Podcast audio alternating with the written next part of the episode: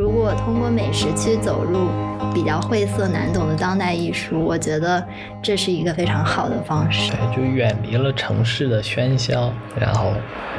他给自己这个空间，让自己静下心来，专心去做一件事情，比如说烘豆子。我们一一路骑车就闻到一股很香的味道，就是我们也想把我们驻地生活的这些感悟也。通过这次活动传递给大家，也包括我自己，可能觉得自己仿佛也是一个流动的小组成员，来参加了一次你们这个小组的项目。这一次经历应该会让你们之后的实践就会觉得都是小事儿。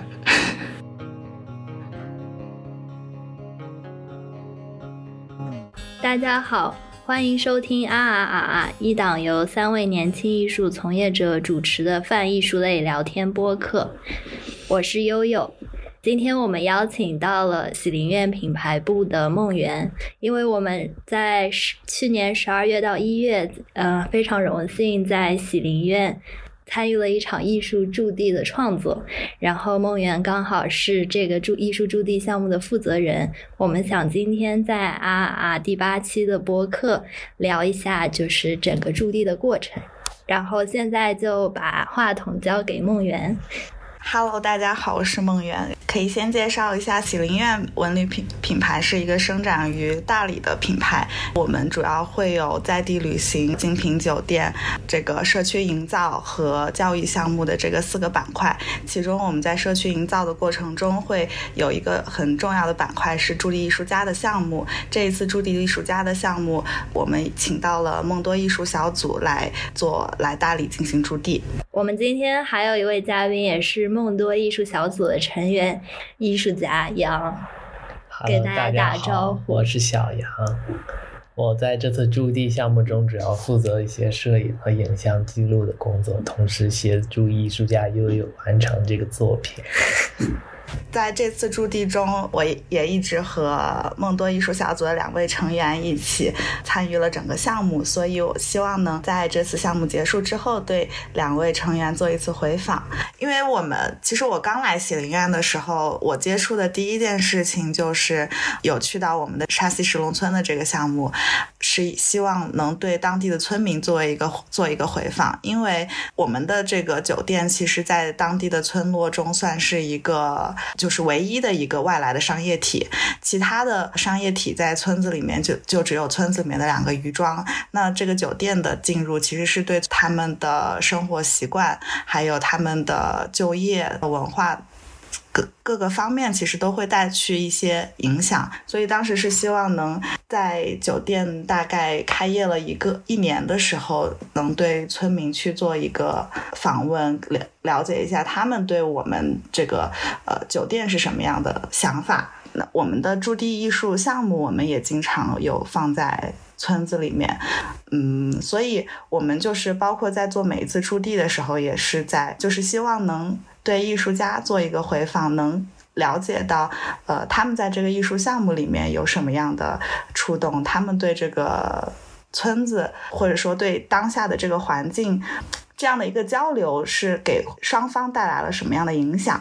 所以我也想知道，对于你们来说，你们在这一次的一个月的体验之中，呃，你们觉得这个环境，不管是喜洲还是沙溪，给给你们留下了什么样的印象，或者说给你们的艺术创作会带来什么样的呃一些新的灵感？首先，就我我自己感觉 驻地。在这边生活一个月和普通的旅游就是完全不一样。嗯，当你有了更多时间，包括像我们有机会就是住在当地的老宅子里，那个扬州染院，你就好像跟村民们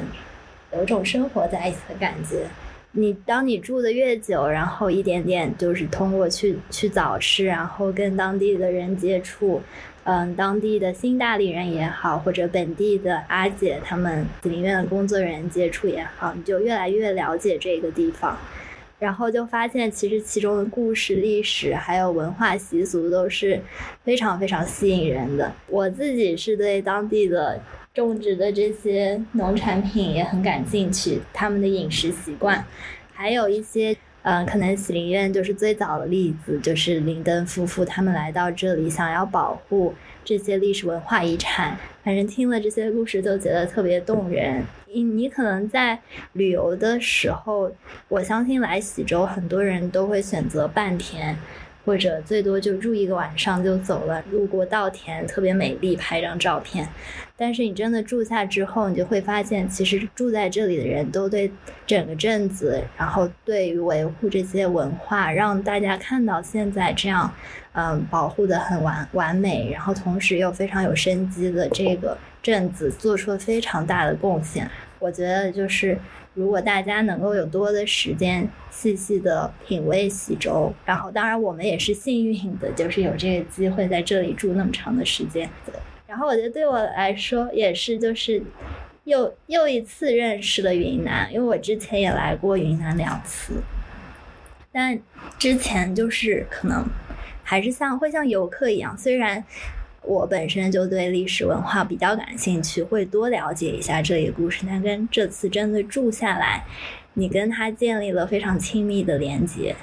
对我感觉，我我给我每一个过来的朋友介绍的时候，我都觉得，包括我的亲人过来，我都说，我觉得这是一个你没有办法用一天两天的旅游时间来体会到它的美好的一个地方。就是你在喜洲，你是一定要你慢慢的住下来，生活一段时间，你才能感受到它的生命力。我觉得它对于各不管是民族文化还是外来文化的发展。大理，尤其是喜洲，我觉得是一个呃特别有生命力的地方。然后它给到各种不同的元素很大的空间，在这边，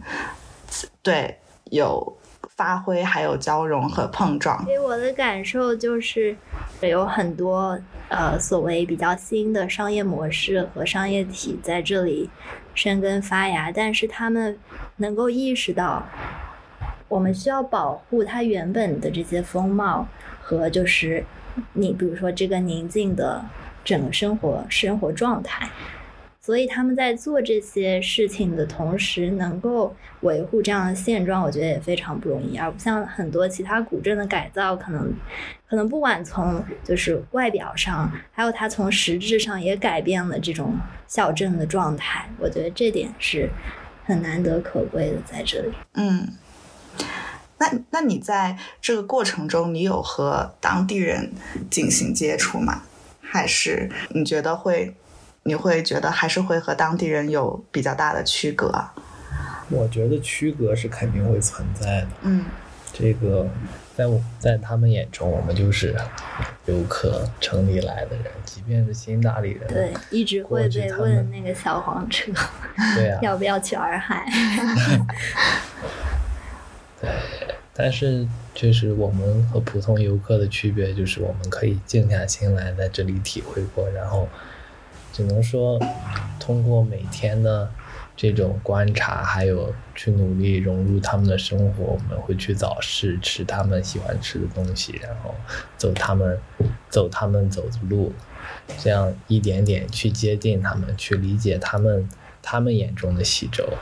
嗯，当你有了这些。观念之后，就会和他们的距离会拉近一些。嗯，你和他们的交流就会变得容易起来。我觉得刚开始的时候，我们在喜洲，可能一开始去早市什么的地方，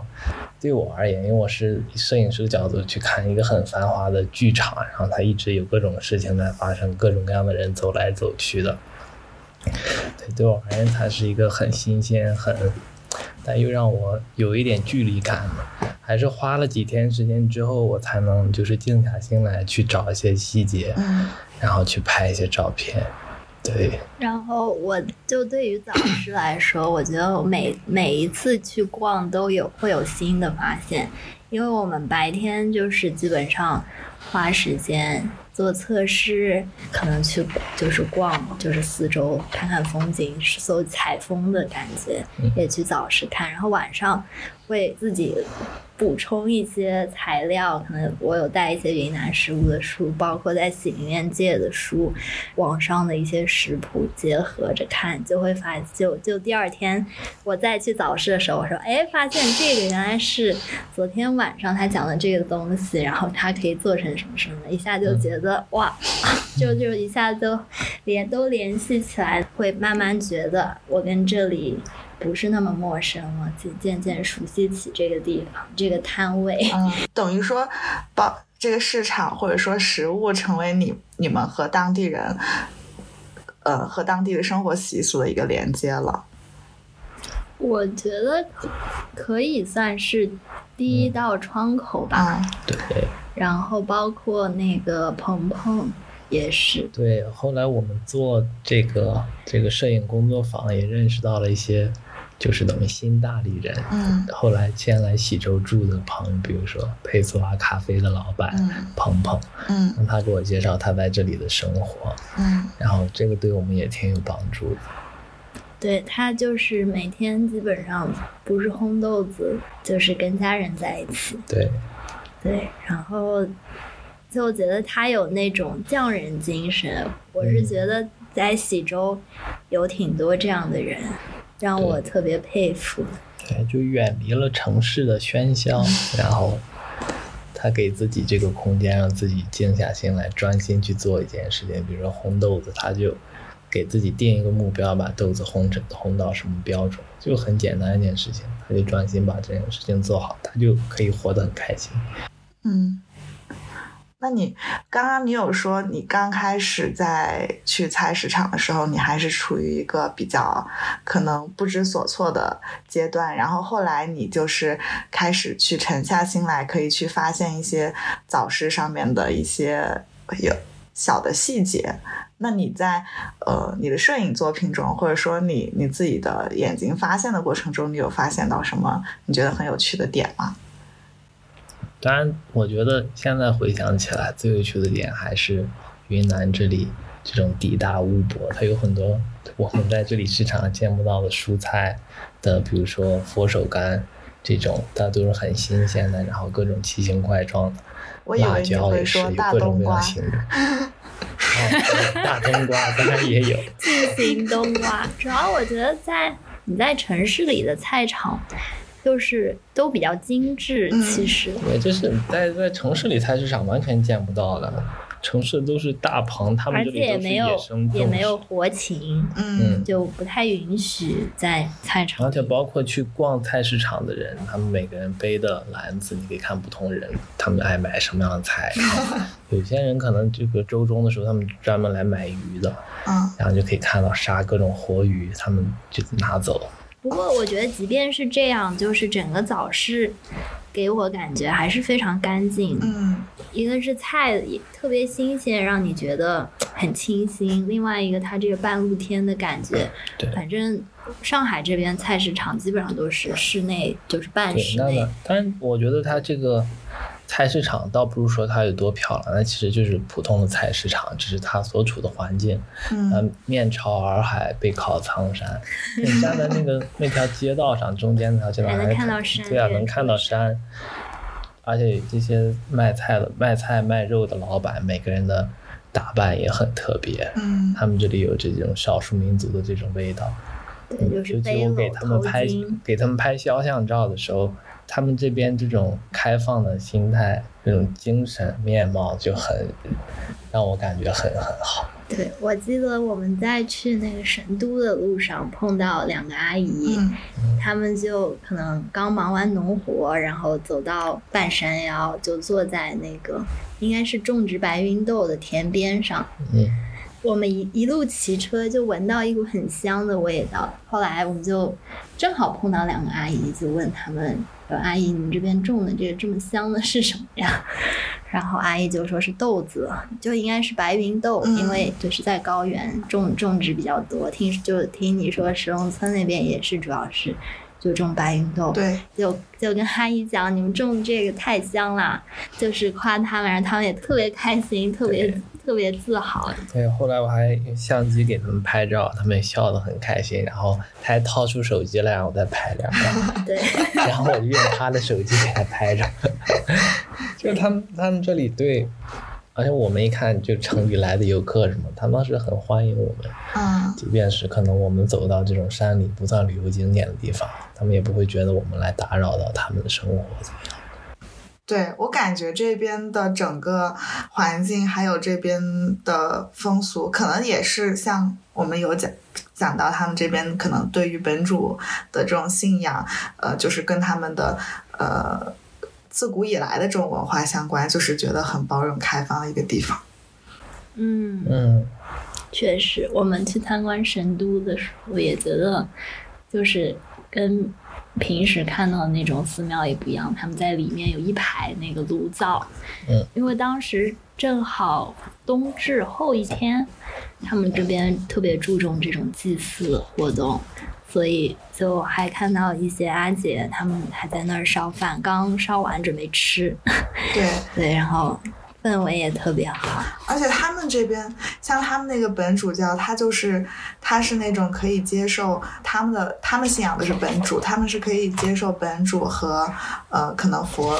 佛教或者就其他信仰的那些神仙是供奉在一起的。但是我感觉大多数的那些宗教，它是会有排他性的，就是我只能供奉我们的、啊。对，这是一定的。历史上宗教战争都不知道死多少人。对，对，大家应该都向白族人民学习。白族吹。那我们就还是先聊一下你们这次做的 Full Art 这个项目吧。想想问一下，你们是为什么会做 Full Art 这个项目？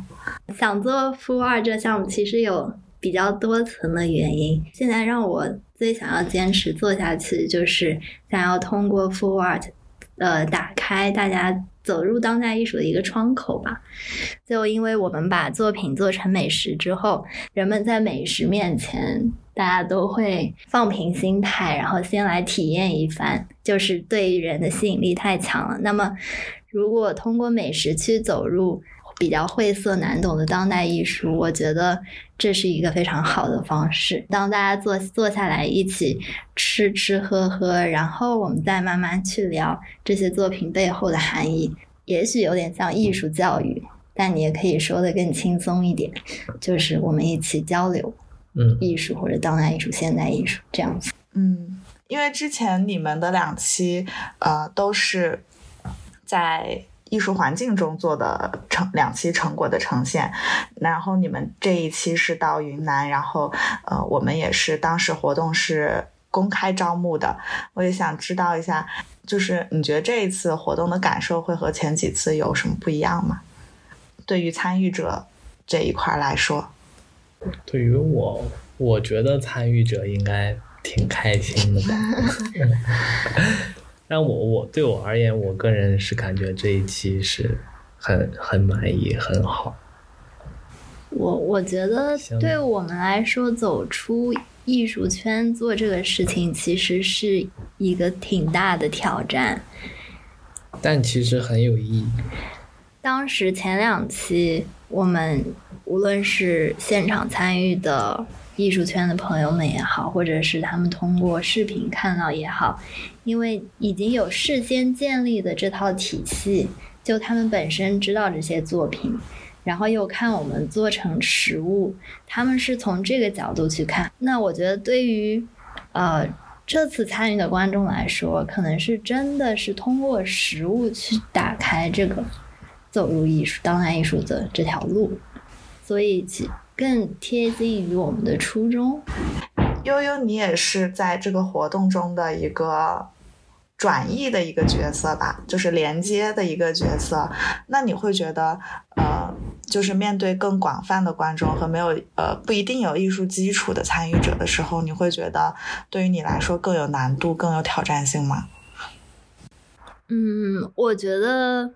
对于我来说，可能之前在艺术机构有做给公众导览的经验，有帮助我很多。就是我知道哪一些语言，或者通过哪些方式去讲述这些概念和艺术作品，更容易让大家理解，或者更更容易引起他们的兴趣。对于对这个领域毫无了解的人来说，视觉非常重要。然后，其次就是可能通过故事的形式，以及他们能够参与的形式。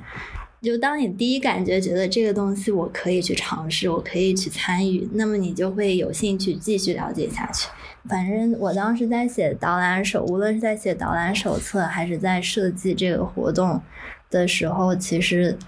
也跟我们最初的方案有了很大的偏差，包括我们的经过了观众群讨体，论和吵架 对，最终成为了现在的这个方案，也就是我我我们当时觉得能够邀请这些参与者成为我们的艺术小组的成员，让他们就是放下任所有的包之前的包袱或者之前有的知识，直接作为创作者的身份参与进来。我觉得这一点是跟前两期特别不一样的地方，也是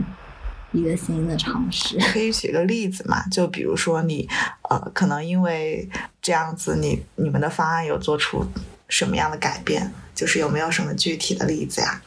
比如说后来真实活动中发生的那个带领着大家一起做行为艺术，走进田地中这个板块，之前是完全没有设想到。然后另外一点就是邀请，等于是后来我们的小组成新成员们一起参与这个火花这道甜品的创作，这个也是之前完全没有涉及涉及到的点。我觉得这两个甚至是成为了非常重要的两个反而成为了最精彩的两个部分。我觉得之前设计的就是比较规矩的，做几道甜点，然后让大家一道一道的吃，然后给大家介绍一下。模式可能跟前两次会比较像。对。但这一次就是我们在来到了喜洲之后，经过一段时间的生活和我们自己的感悟，我们决定把之前这种比较规矩的这种模式把它彻底改掉。我们希望去更多的让这个项目和喜洲当地能有一个更好的结合，就是我们对自己提出，后来对自己之前方案提出质疑，就是说如果就还按之前的方案做，那岂不是我们？那我们为什么还要来到这儿呢？这个方案就是我们可以在任何地方都可以做，它就缺乏一些在地性，所以我们想就是从这个如何能把在地性这个点能够能够加强，然后我们做出了这些改变。也是通过我们在这里，就为什么要驻地，而且 为什么要驻地时间达到一一定的时间，嗯，才会有这些感悟。我觉得这次就是深有体会。对，就你可能只来一个周，是完全没有办法做到最后的呈现的这有了这些生活经历，你有，你就会想把自己之前的理论推翻掉，自己挑战自己，这个还挺挺好的。然后还有一点就是，就是我们也想把我们驻地生活的这些感悟，也通过这次活动传递给大家。我觉得这后面也是我们改进这个活动方案的一个很重要的因素。嗯，驻地生活的感悟是指，我们可能没有灵感了，或者需要休息一下，就会出去走走，去田里走走，或者骑个车去其他地方。也去探访一些其他的村里。对，然后去采集材料，就是这是我们助力的过程，包括在早市去采购这些食材，最后其实都融入了那个苏尔第三集现场，大家去选择食材，然后跟着我们去走入田间，去观察他们所处的这个环境。因为很多来参与的他也是游客，就是就是来到西周玩，正好参与这个活动，所以我也我们当时也希望说，这个也能给他带来，他给他们带来一个不一样的旅旅行的体验。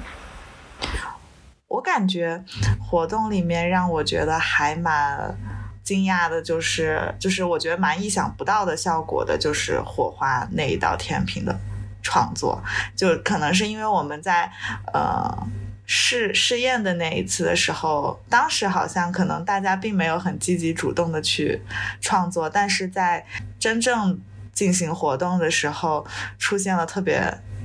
热情，大家都特别积极的参与的这个状况，特别是小孩子他们的呃可主动性，我感觉会让就是这个完成的特别好。对，小朋友对新鲜事物他有这种激情。对你当时就是活动结束后的反馈，就是觉得小朋友会把自己内心所有的情感和最真实的想法，直接通过讲话方式告诉大家。我当时在做，嗯，那个行为表演的时候，小朋友其实是跟在。比较前面，然后我就听到他，他一直就是特别激动。他说：“哇，这个好有好有意思啊，还要带着我们走走到田里，就是可能对他来说特别新鲜，没有体验过这样的现场。我觉得这点就一下子给我更多的信心。对我感觉可能，比如说，我觉得可能，比如说像。有一些成年人，他会更多会出现疑惑，就是啊，为什么我要走到田里？为什么我要做这样的举动？但是小朋友就会很开放和拥抱各种各样的有趣的事物和新鲜的事物。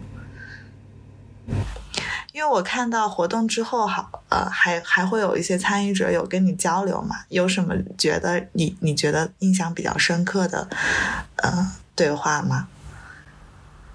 对，反正就是当时有一个女生，她可能对艺术方面也有一些了解，她就走过来，就问我觉得，就是问我对于大地艺术的理解，包括她非常详细的问我，呃，每一个环节的设置是有什么意图。她一开始觉得可能第一个 part 和我们就是第二个 part 有一些，就是她不理解为什么我们先要去田里。做这样一个行为，或者就是参与式的体验，然后后来我就跟他 跟他解释，就是因为我们有这样一个初衷，就是希望大家能这次能够加入我们这个艺术小组，来体验我们的创作的过程。然后这个创作过程本身也是我们希望能够让大家更加亲近自然和亲近手中的食物。因为这些食物最后就是我们最重要的原材料，我们把它做成了这一道道的甜品，这四道的甜品。然后包括他说，他也翻阅了我们的前两次的出版物，觉得其实虽然就是可能每一个人看到东西的深度不一样，但是他已经发掘了这个项目虽然表层是食物，然后第二层是艺术作品，但它其实每一件艺术作品。背后它还有更深的层次的意义，因为它这个背后深层次的意义是涉及到我们如何转化成食物。嗯，所以他他就说，他其实已经开始慢慢发现我们这个背后的这些故事，就是有点像我们想做服务，为什么要做服务啊这个原因是是一个窗口，然后慢慢你可以深入你对你自己感兴趣的那个作品，你再做深入的研究。我们这个项目就是像一个。那种那种通关游戏，然后有 某些人就反正跟着我们走过场，然后结束了，他就通关了。但有些人就可以发现这个游戏里的这种隐藏关卡。对，然后有些就是英语特别好的人就会发现我第一期给那些菜起的一些梗，嗯，然后他们会觉得哎，这个也挺有意思。嗯，那我有一个疑问，就是你们作为艺术创作者，你们希望你。你们的作品和观众之间是什么样的关系？就是你们是不要求他们是要去读懂你们想表达的东西的吗？我觉得对于负二这个项目，我的概念其实我们的概念都已经传递给观众了。嗯，我觉得如果他能来看，就是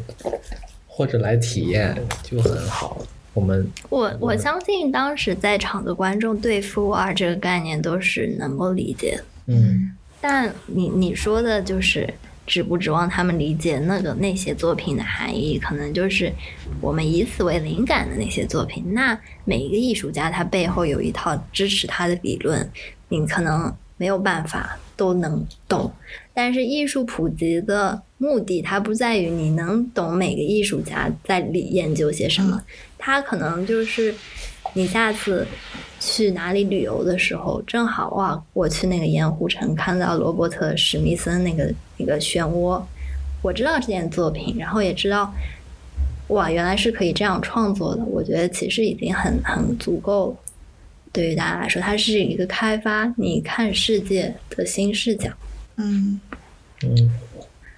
因为我们之前你记不记得我们是有聊过，就是在关于可能怎么样传达给观众的那一次谈话的时候，我们两个有聊过关于这个的问题。你当时好像跟我说，好像艺艺术创作者是不对这些抱有太多的期望。也许负二这个项目比较特殊，就是它又是创作，就是比如说我们去创作这些食物是创作，但它同时又是一个策策展。的项目，嗯，因为你等于是你把这些环节、艺术家作品、我们创作的食物，在同一时间去传递出去。策展人的项目就是我是艺术和观众之间的中介，嗯，我等于就是我要通过语言的组织让观众能够理解这个项目，就是这可能有一个双重性在里面，嗯。那我有点好奇，你们在你们的这个项目里面，你们的创作思路是什么样的呢？因为你们会去，你们需要去选择食材，然后你们需要对食材进行创作，但是你们还要去选择艺术作品。嗯，我觉得就这一次很明确，就是像像以在云南这个，反正就是地大物博，然后。风风景美丽的地方，我们肯定就想做一期跟大地艺术相关的。对，然后这一次，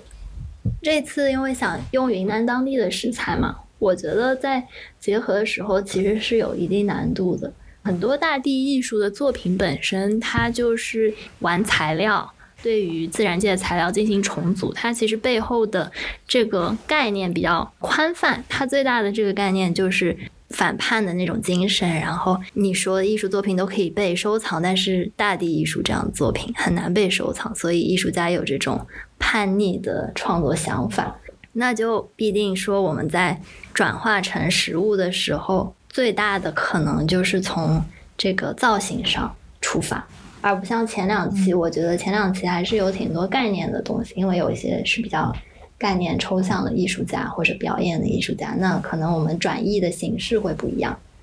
对，但是后来有找到很多选择的艺术家，然后就一开始大家都会提方案，我们小组成员大家自己感兴趣的大地艺术家，然后喜喜欢的食材，我们也在上海，当时还在上海，就是吃上海的云南菜餐厅，看他们用什么材料进行了一些设计，设计完之后，当然跟真正出品还是肯定会不一样，所以又做了非常多次的实验。尤其是我们到了喜洲之后，也需要因地制宜。就是对到了喜洲之后，在当地实验的时候遇到很多困难，就导致我们不得不 改变这个原本的计划。然后包括有之前有一些很好的设想也实现了，就像那个耳块。就来这之前就有看到当地那个耳块会有各式各样的模具，然后我们看到喜林院也有收藏很多这种老的模具，就是说一定要把这个结合那个门迪埃塔的在岩石上的雕塑。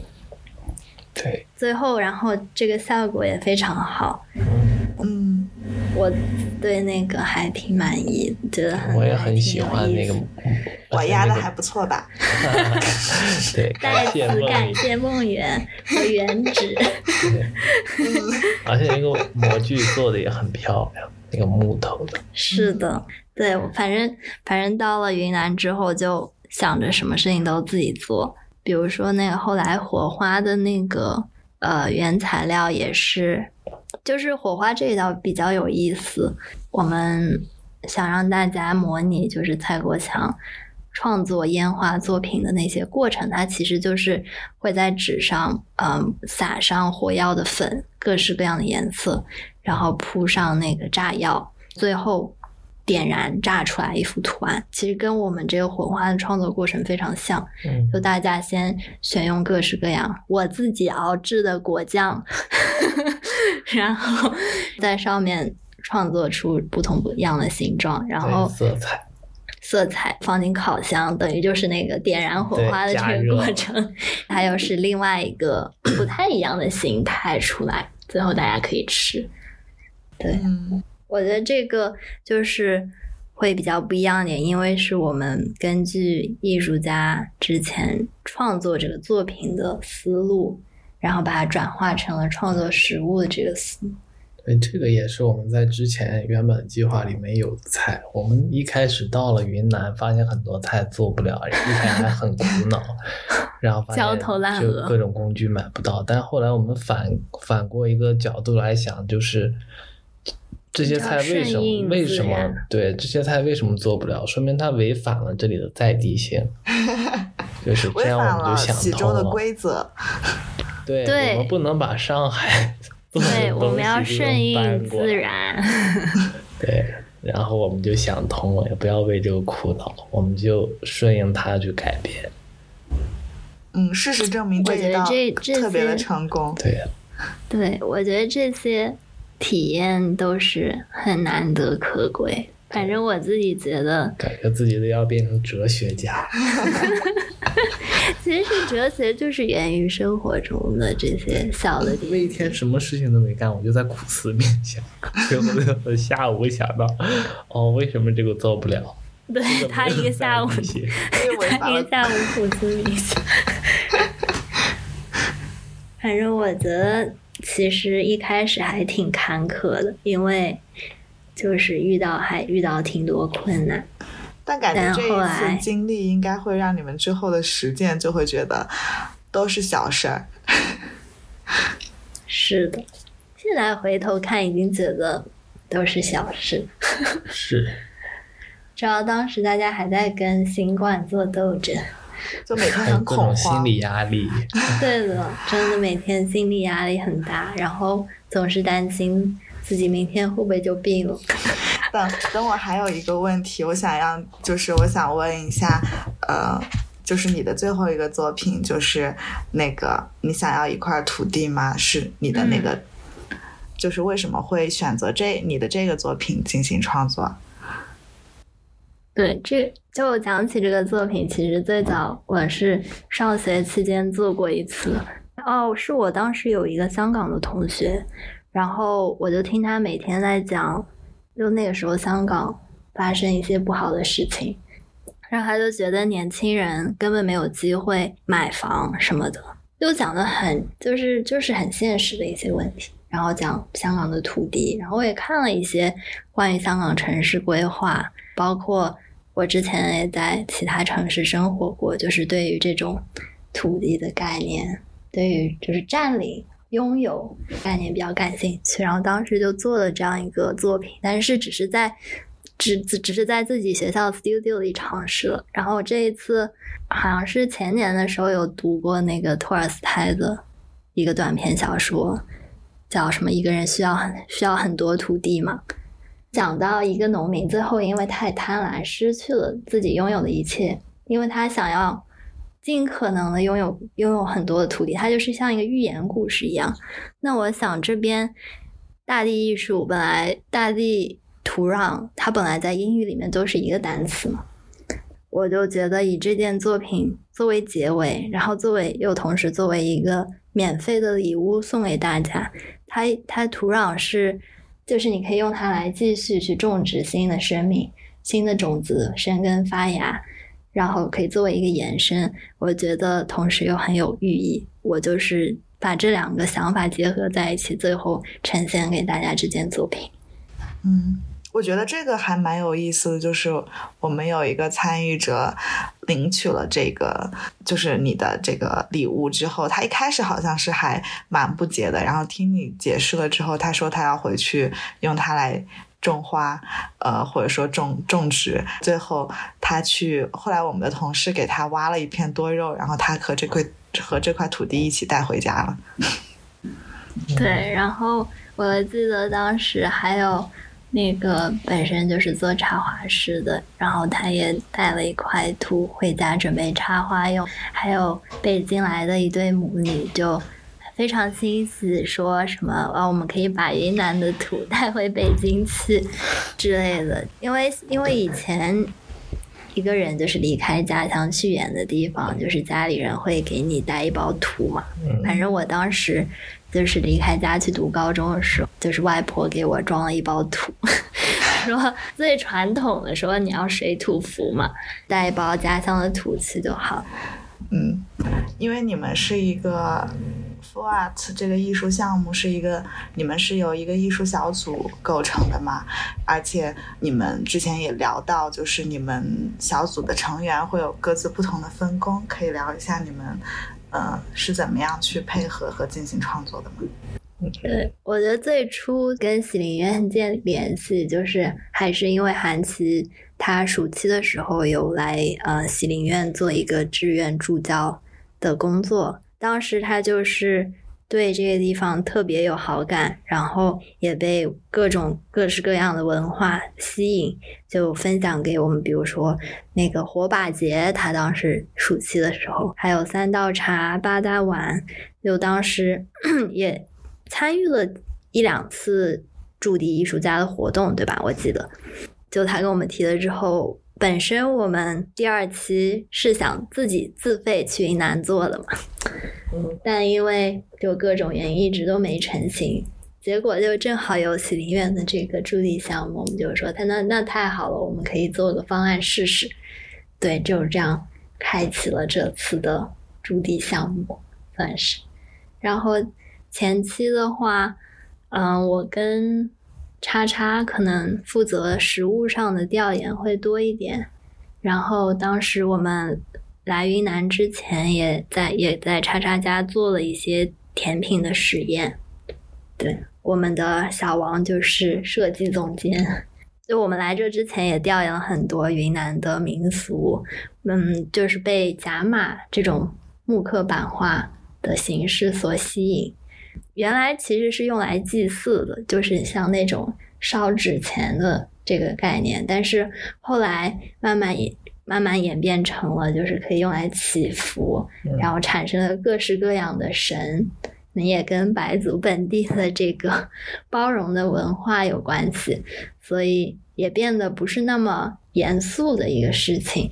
嗯，变得慢逐渐生活化。那我们想用这个版画的元素，所以小王就是在这次给每道菜的设计上，大家能看到版画的影子，对，做了这样一个世界的设计。我在前期的工作主要是通过策划时间线，给大家有这个安排，提醒大家这个。每个周的进度，然后我自己也会开始策划一些摄影工作坊的细节，包括去买一些道具，还有工作坊的这个课程安排。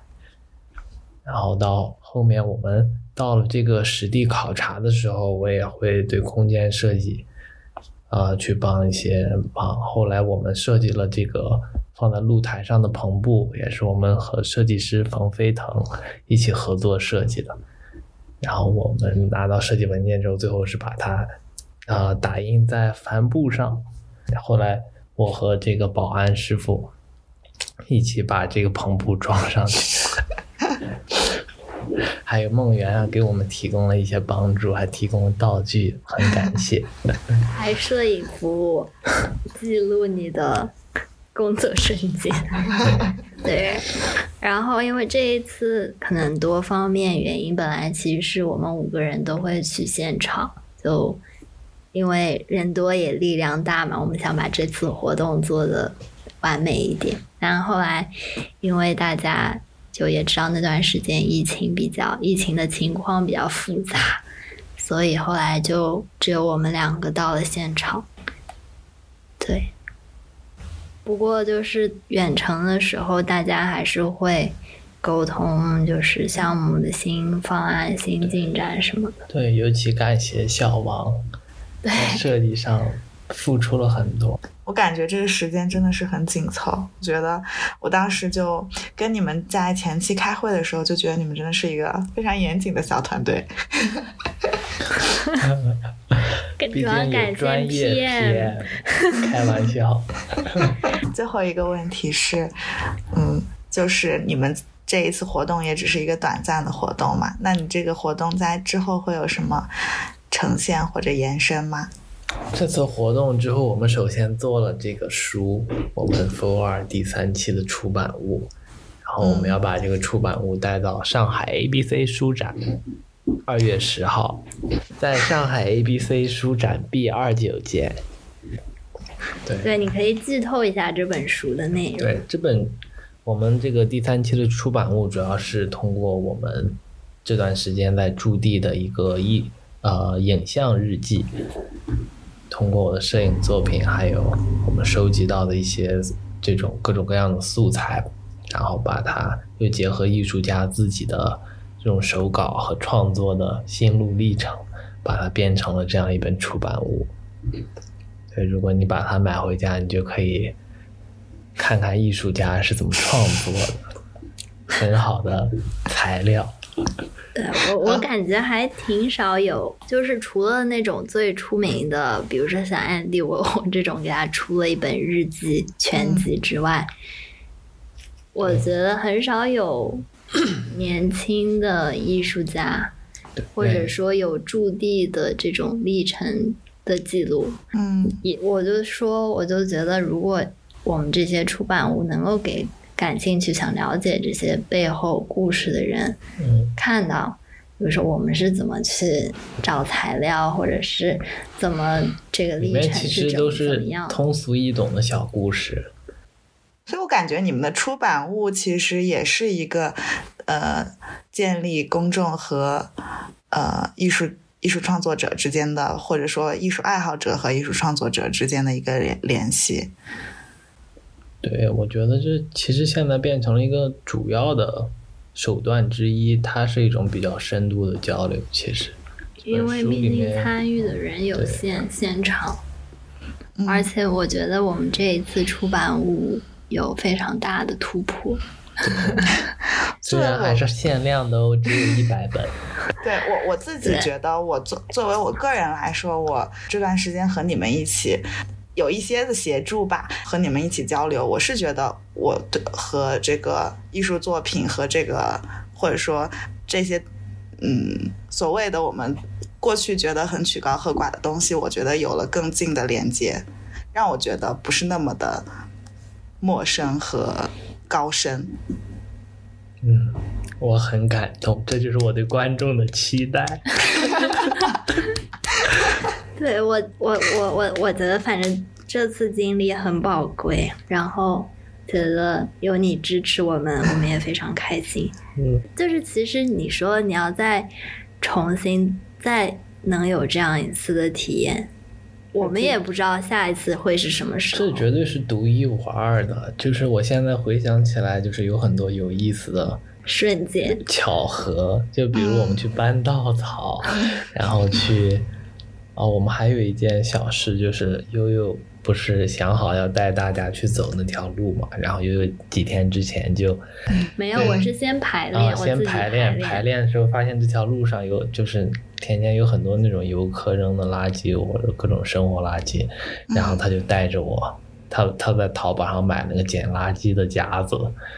然后带着我在那个田间捡垃圾，走了一圈那个路，然后把垃圾袋装满了。对，因为当时我就觉得，我们我们活动当天要走进田里，但我就觉得，如果你走进田里，你才就是你带着他们第一次来到，可能很多都是第一次来到喜洲人，看到田里有这么多垃圾，我自己都不忍心。我觉得就是你，我们要拿最好最好的面貌展现给观众。嗯，当然，我们之后也可以跟他们说，就是就是还是会有这样的情况存在，也希望大家在就是参观游览的过程中，能够自己尽一份自己微薄之力。嗯，我把垃圾扔进垃圾桶。对，反正就这个也挺，就是也是一时。感触，觉得应该处理一下，嗯，这些不好看的景色。还有当时我偷来的稻草搬到露台上，结果因为防火问题，说 不能放在院子里，我就把它放到外面的那个平台上。结果那平台第二天就有人坐在我的稻草上打坐，